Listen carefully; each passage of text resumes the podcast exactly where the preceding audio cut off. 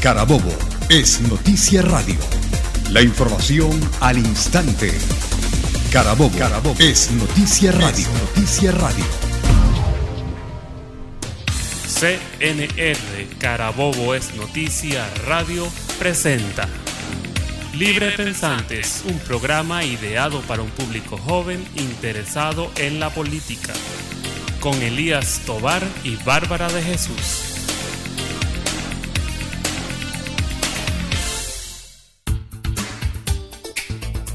Muy buenos días. Hoy iniciamos con este proyecto Libre Pensantes de la mano de la gente de Carabobo es Noticia, nuestro gran aliado para esta, esta iniciativa. Y eh, primero que nada debemos presentar a la gente que hace posible este programa. En la dirección José Luis Cedeño, en la producción Daisy Linares, en el control técnico Eladio Sombrano y en la edición y montaje Ricardo Calabrese. Y bueno, sí, hoy es nuestro primer episodio de este proyecto que hemos venido hablando y que habíamos venido pensando desde hace bastante tiempo, pero que por culpa de la pandemia lo hemos tenido que poner en pausa durante un tiempo, pero bueno, ya a darle con todo. Eh, me presento, yo soy Bárbara de Jesús y este proyecto lo voy a llevar de la mano con mi querido amigo Elías Tobar. Nos pueden seguir en nuestras redes sociales. Elías, ¿cuál es tu... Arroba Elías Tobar D, tanto en Twitter como en Instagram. Y el mío es Bárbara A de Jesús, también tanto en Twitter como en Instagram. Sí, a ti ya seguro te siguen porque tú eres medio influencer de las redes. A mí no me gusta que me digan así, esa palabra no me gusta. Mm, bueno, pero Siempre. no se puede luchar contra lo que uno es. Está bien, está bien. Pero a mí la palabra influencer no me gusta como. Eh, bueno, nada, hoy vamos a estar hablando sobre algo que seguramente ya la mayoría eh, conoce lo, sobre lo que está pasando, que son las protestas en Estados Unidos a raíz de las muertes, la, o más bien del asesinato, porque fue un asesinato, y hay que decirlo, de George Floyd eh, a manos de un policía americano en, en Minneapolis. Sí. Eh, de hecho, a ver, yo estaba ocupado el día que ocurrió eso y de repente llega mi tío con la noticia a la casa. mi- eh, Mira, ¿viste el video de... Sí, negrito no puedo este respirar, claro? Ajá, claro. Y realmente cuando me lo muestra, sea, eso fue una cosa Un shock, es que fue muy, es muy crudo, es o muy sea, crudo. y es una cosa realmente increíble ver cómo otra persona puede asesinar a alguien Así. de esa manera. O sea, con la rodilla en el cuello durante nueve minutos y la persona tratando de decirle que necesita respirar. Claro, es una y, cosa y- y horrible. el video genera molestia, y eso es totalmente en- entendible. Eh, y bueno, por eso es que se desatan todas e- estas protestas que hemos visto, pero yo creo de cierta forma, y no sé si tú compartes conmigo, que se han desvirtuado. Sí.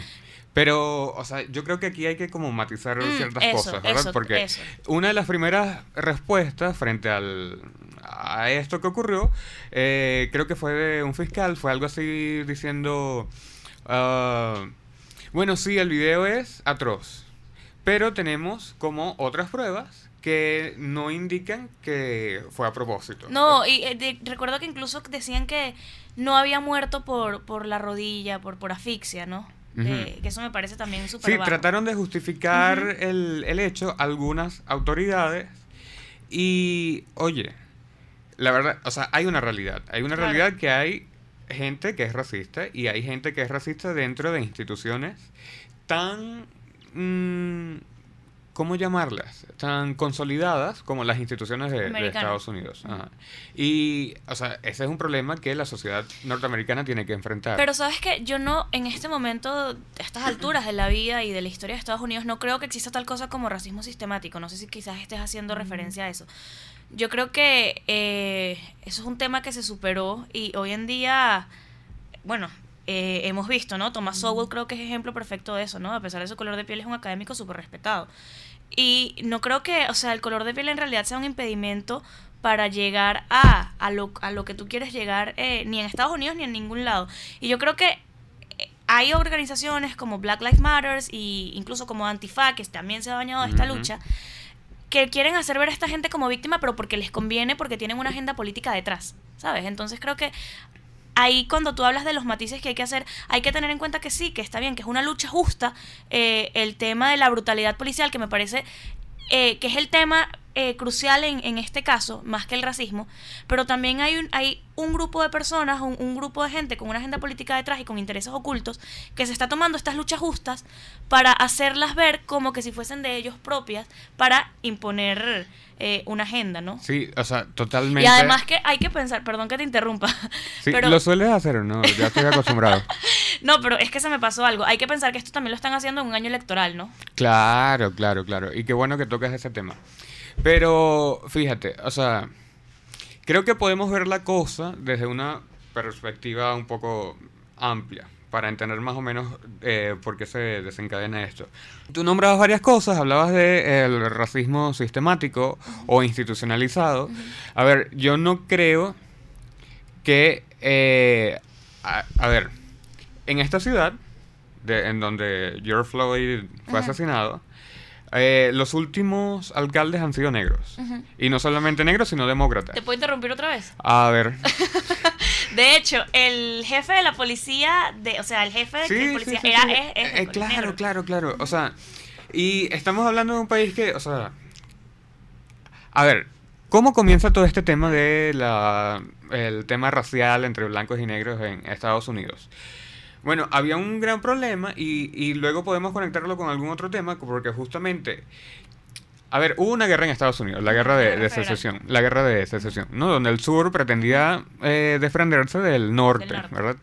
Eh, una de las motivaciones, pero no la única, era el tema racial, porque en el norte, bueno, ya el, digamos, el avance del capitalismo, ah, ¿sabes? Había hecho que, bueno, tenemos obreros, no necesitamos esclavos. El sur, en cambio, todavía un poco más atrasado, necesitaba de las plantaciones y no concebían el modelo capitalista de producción, sino todavía un modelo esclavista. Entonces, aquí primero vemos como el norte, que es quien libera a los esclavos en el 1863, o, o Lincoln eh, específicamente, que es justamente el modelo capitalista quien hace estos avances en temas de libertades civiles como la libertad de los esclavos. Pero luego que ocurre eso, tenemos un, bueno, hay un problema político, que es que vamos a hacer con este poco gente que ahora anda libre. Es ¿Será que le damos derechos? ¿Será que no? Las ¿O- o leyes qué del Jim- tipos del de Jim Crow. del Jim Crow? Ajá. ¿Qué tipo de derechos se le pueden otorgar a esta gente? Y surgen como varias propuestas políticas. Por un lado, la segregacionista, que fue la que al final triunfa, que dice, bueno, mira, yo soy blanco, soy superior a ustedes, ustedes anden por su cuenta y yo me quedo aquí en mi espacio. Y ustedes en el suyo y no nos... eh, no, no interactuamos. Entonces ahí entra Jim Crow y todo, el te- eh, todo este tema de eh, no te puedes casar con un negro o no tiene derecho al voto, Al voto, o si tiene derecho al voto tiene Pero que pagar tiene- un, pero sí, un montón de tax. restricciones Ajá. que en realidad era para segregar a, a los negros. Exacto. Claro. Eh, habían otras propuestas. Habían una, pero fíjate, o sea, veamos esto desde el punto de vista que nos interesa a nosotros, que es el punto de vista liberal. Ok. Eh, ajá, esta propuesta segregacionista era obviamente colectivista, ¿no? Era un colectivo blanco Y un colectivo supuestamente superior A un a un colectivo negro, ¿verdad? Sin importar eh, qué tan buena o mala sea la persona, Sí. era... No, ni, ni- ni siquiera un, pro- era un tema de castas, Sí. sino un, te- un tema racial. Un Exactamente. Ajá. Entonces tenemos ese por ahí. Otro de los proyectos políticos que había era una especie de benevolencia blanca hacia los negros. Entonces, eh, mira, yo reconozco que he sido esclavista, entonces como he sido esclavista tengo un deber para con los negros que he libertado, entonces, bueno, no somos totalmente iguales, pero yo tengo que darles algunas ayudas. De nuevo, colectivismo. Había un tercer movimiento que era como eh, marxista sin Marx. Era como revolucionario, mira, aquí todos somos iguales, pero todos somos iguales porque somos explotados por la misma gente. Ok, los Ah. ¿No? No, blancos y negros. blancos y Aquí negros, todos somos iguales. Blancos y negros somos iguales porque somos explotados por, la misma gente. De nuevo, colectivistas, ¿no? El proletariado, aunque quizás todavía no se concebía como tal, versus la burguesía.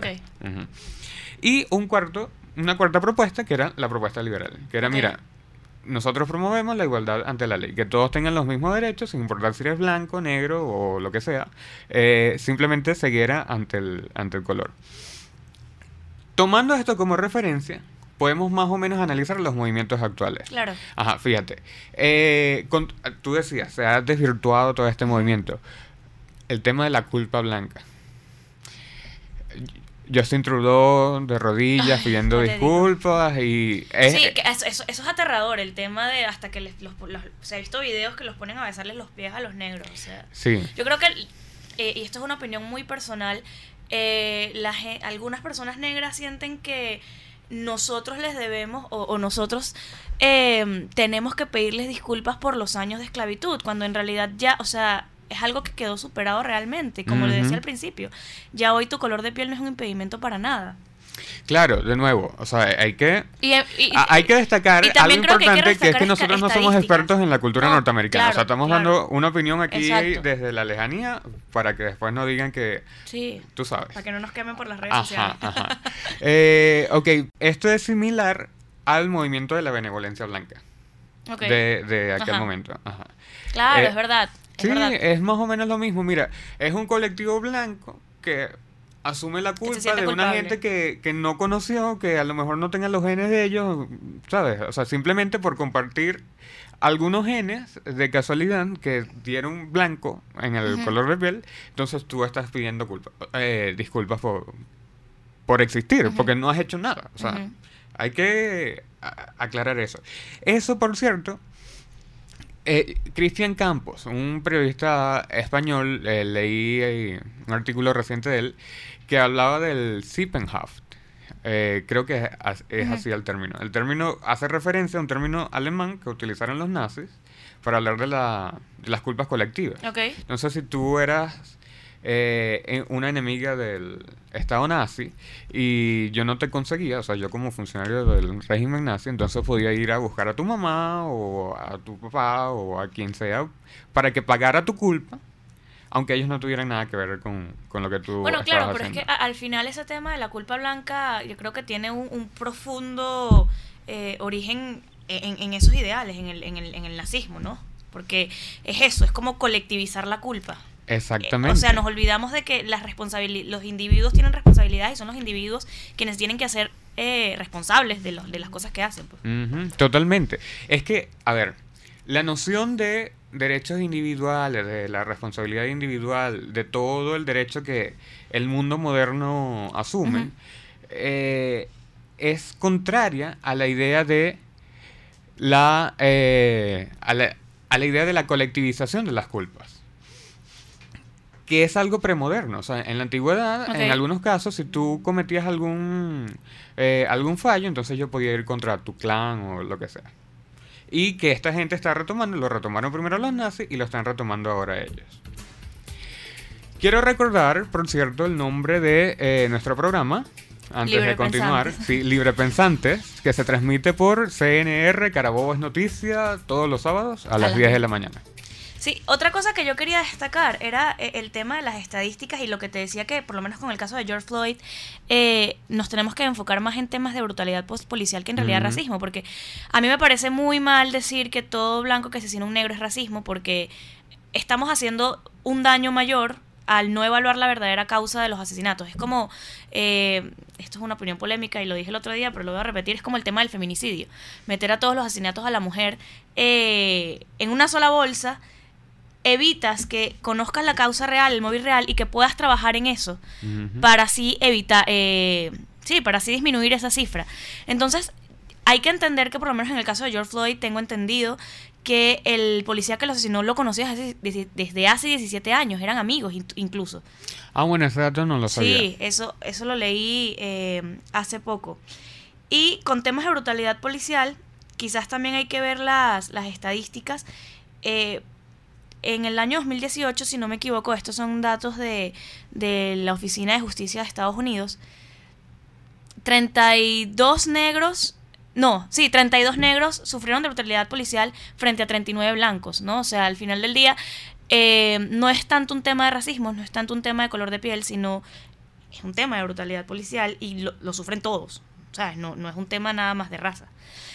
Quizás la gente lo ve como, bueno, es que los, los negros eh, son más afectados, no sé qué cosa. También hay que tomar en cuenta entonces la, eh, las cifras de eh, delincuencia, ¿no? Los negros son el 13%, 12.6% de la población, si no me equivoco, y cometen el 54% de los, los crímenes en Estados Unidos. Ok, de nuevo, o sea, hay que ir con cuidado en ese terreno porque, a ver, No significa que por tu color de piel seas delincuente. ajá, Ojo. o sea, hay que... Ojo, pero estoy- Exacto. estoy hablando simplemente Estamos con hablando en contra estadísticas. de la colectivización de las Exacto, culpas y de las exactamente, responsabilidades y, exactamente. ajá, y estamos, disculpa, con el, o sea, hablando de cuál es la manera de solucionar el problema del racismo que Ayn Rand lo llamaba que era la- una doctrina hecha por brutos y para brutos y profesada por brutos. La forma más estúpida de, de colectivismo. de colectivismo, Es exactamente. lo que decía Rand.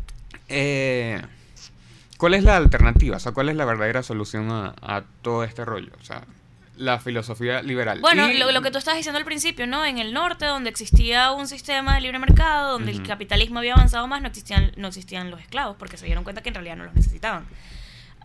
Exactamente. Y no o sea, solamente Sí, eso. Siempre lo he ajá. dicho, ¿no? Es el mercado quien, quien, si queremos acabar con las discriminaciones, entonces tenemos que abogar por, por mercados más libres. Ajá, y no solamente eso, libertad. sino que, a ver, en la medida en la que tú puedes producir por tu cuenta y puedes generar ingresos por tu cuenta, tienes una mayor libertad económica y esa es. autonomía te hace menos dependiente de otros, eh, de otras personas, incluyendo de tus amos blancos. Candace, Candace Owens lo decía el otro día, ella tiene un podcast también para Prayer eh, y lo decía el otro día.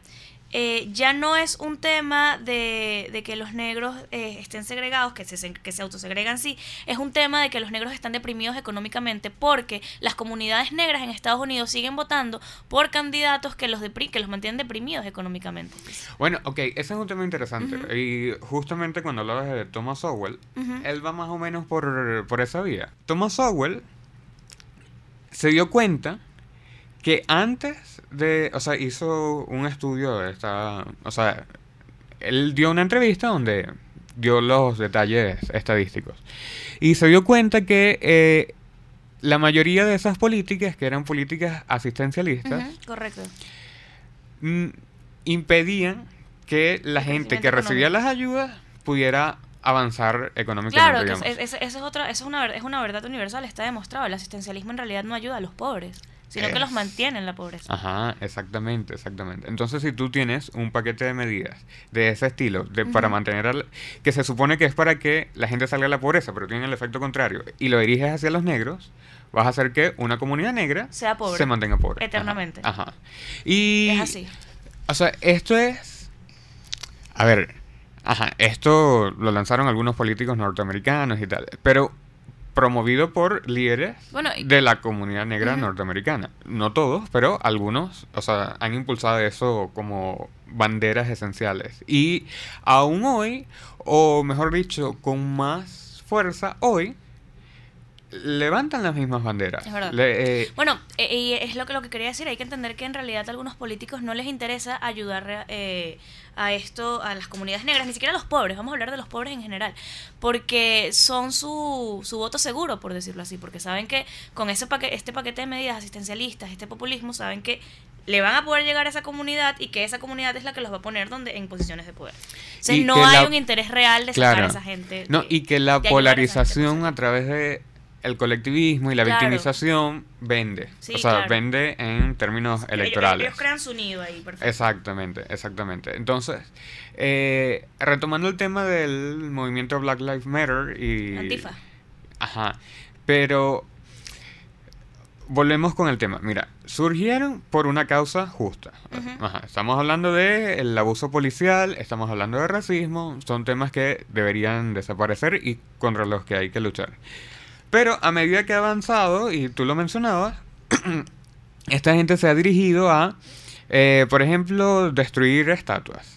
Ajá. De Lo que Churchill. hicieron con la de Churchill. de- Dios, ajá, eso ajá. es un, a mí me parece un profundo desconocimiento de la historia. O sea, A ver, o sea, ok, Churchill, pero Churchill está allá en Reino Unido, el movimiento nació en Estados Unidos, uno puede decir, bueno, no está bien, está un poquito lejos, no conoce la cosa, pero derrumbaron la estatua de el general Grant. El también. general Grant fue el general Terrible. norteamericano de la Unión que venció al sur esclavista. Ujú. O sea, Sí, es que, es que hay un profundo desconocimiento y yo creo que no sé, no sé si has visto los videos estos que salen por redes sociales donde le preguntas a la gente, le- la gente le pregunta a la gente de Black, de Black Lives Matter ¿por qué estás protesta- protestando? Y en realidad como que no lo saben, ¿sabes? Simple por el racismo. Bueno, y ¿sabes qué, qué, qué estatua acabas de tumbar? ¿Sabes quién es? No, la verdad es que no, no lo sé. Y ¿sabes que A mí me parece demasiado hipócrita este tema porque entonces ellos se enfocan es solo en las vidas que les importan o solo en lo que, les pueda dar, por decirlo así, audiencia o,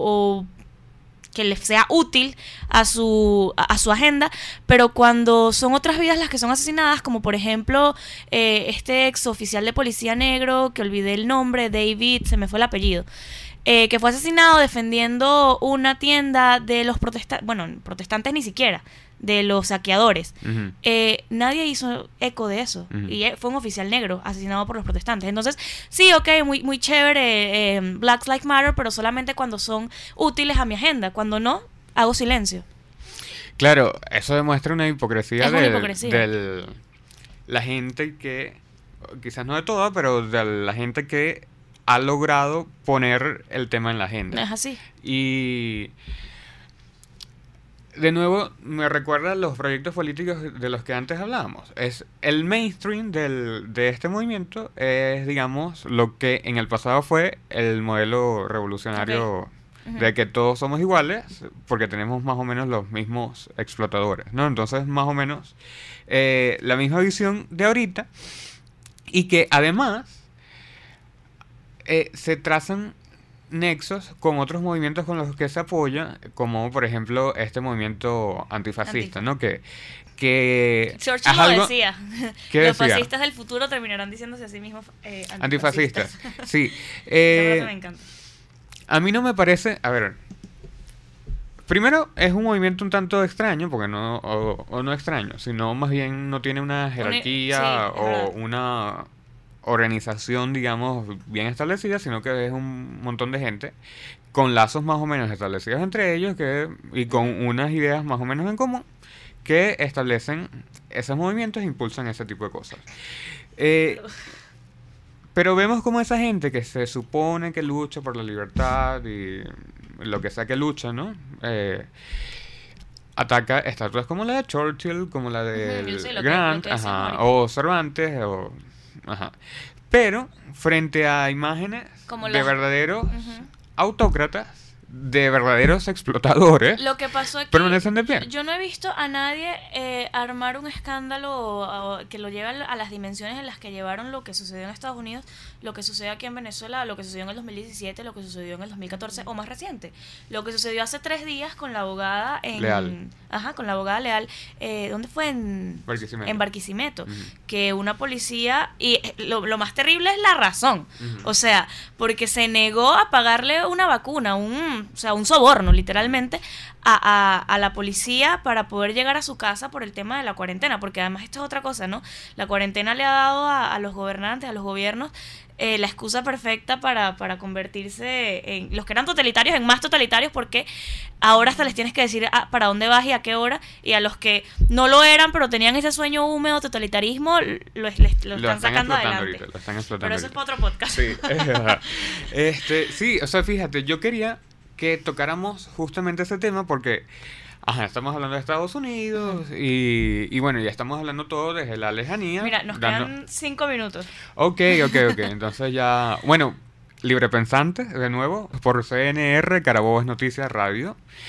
Y bueno, te decía que justamente quería conectar este tema de Venezuela, ¿no? Porque, ajá, porque estamos hablando de Estados Unidos, eh, estando tan lejos, eh, ajá, justamente porque los problemas más o menos se replican con Claro. modalidades diferentes, pero tenemos de nuevo un problema de abuso policial. Y no es un caso puntual grabado, o sea, Son muchos. son muchos. Y quienes hoy hacen el escándalo en Estados Unidos, en Reino Unido, en Canadá, callaron e incluso apoyaron la, otra, la brutalidad policial de, de Nicolás Maduro aquí en Venezuela. Claro. y eso hay que recalcarlo. Claro, claro. De nuevo, no todo el mundo. O Bueno, sea, claro, hay mucha gente pero- que está pero- protestando que lo está haciendo de muy buena fe y por muy buenas razones, pero hay un grupo que está imponiendo la agenda, estas agendas, sí, ajá, sí, que sí, tiene nexos con la Internacional Bueno, Progresista. Pues Hay un montón de, evidencia de que los- las fundadoras de Black Lives Matter eh, tienen nexos con, con Nicolás Maduro, ¿no? Vinieron a las elecciones del 2015, si Ah, no me sí, sí, equivoco. sí. Hubo una como ¿cómo se llama? Monitor electoral, como fue observadora como monitores electoral. electorales y que además no sé si lo viste también pero Black Lives Matter cuando se creó su Twitter que rodó por todos lados eh, se declaraban abiertamente marxistas sabes entonces ahí ¿Te recuerdas entenderlo. del marxismo sin Marx? Ajá. ajá. Total. Es- o sea, lo Exactamente están- lo mismo. Ajá. Y lo están reeditando y lo están poniendo Sí, en agenda. Estos, Y estos grupos lo que hacen ajá. es justamente llevar el marxismo Totalmente, a temas de raciales. Y como lo que hacen las, las feministas que se han apoderado de la bandera, llevan el, el marxismo a temas de género. Ajá, pero dejemos el feminismo para otro Perdón. podcast. Eh, ¿Cuál es? Es de nuevo la solución. Y es allí donde entra nuestra responsabilidad y la responsabilidad de la gente con la que compartimos ideas en todo el mundo. El liberalismo. O sea, hay que darle responsabilidad. Hay que mostrarle a la gente la importancia de la libertad individual. Así es. Y que con la libertad individual vienen responsabilidades. Así es. Y eso es lo que hay que tratar de revertir. Hay que tratar de revertir lo otro para tratar de mostrar una alternativa donde no importa tu color de piel. Decía Rand, mira, no importa, no hay pruebas de que una raza tenga más genios que otra. Pero aún si la hubiera, una raza que esté llena de genios, un idiota seguirá siendo un idiota sin importar su color de piel. Y en una raza que esté llena de idiotas, un, genio, seguirá siendo un genio sin importar su color de piel. Así es. Y eso es lo que hay que tratar de demostrar y que se vea y que entre en agenda. Hay, hay algo que, que a mí me gusta recalcar, que el otro día puse un tweet y, y- y se volvió medio viral.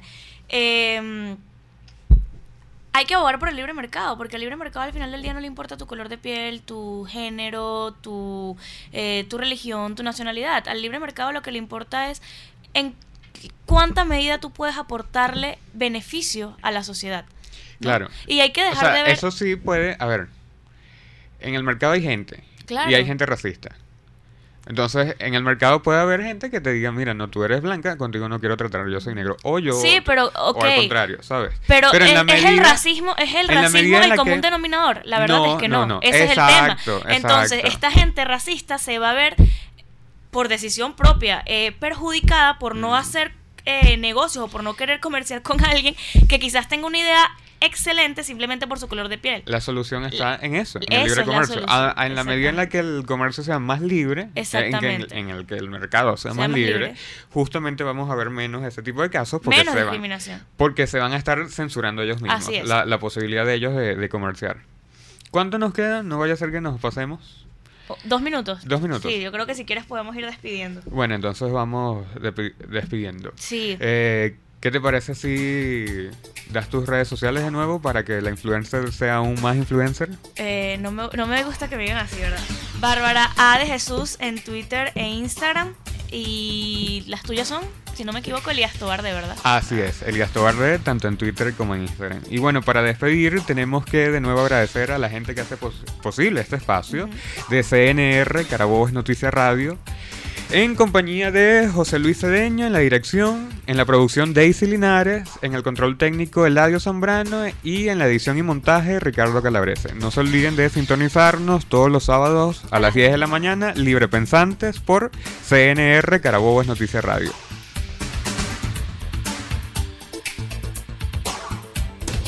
CNR Carabobo es Noticia Radio presentó Libre Pensantes, un programa ideado para un público joven interesado en la política, con Elías Tobar y Bárbara de Jesús.